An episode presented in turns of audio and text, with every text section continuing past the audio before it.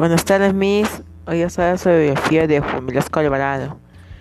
Juan Francisco Velasco Alvarado fue un militar político peruano quien, siendo jefe del, Comando Conjunto de las Fuerzas Armadas, dirigió y ejecutó el golpe del Estado del 3 de octubre de 1968, derrocando a Fernando Belabunde y ejerciendo el poder absoluto hasta 1965 durante el llamado Gobierno de Revolución Revolucionaria de las Fuerzas Armadas. Nació el 16 de julio de junio de 1910 en Castillo y murió el 24 de diciembre de 1967 en Lima.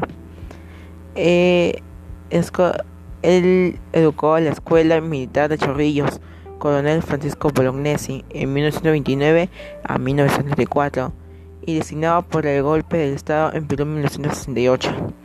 Él hizo un libro que se llama La Revolución Peruana.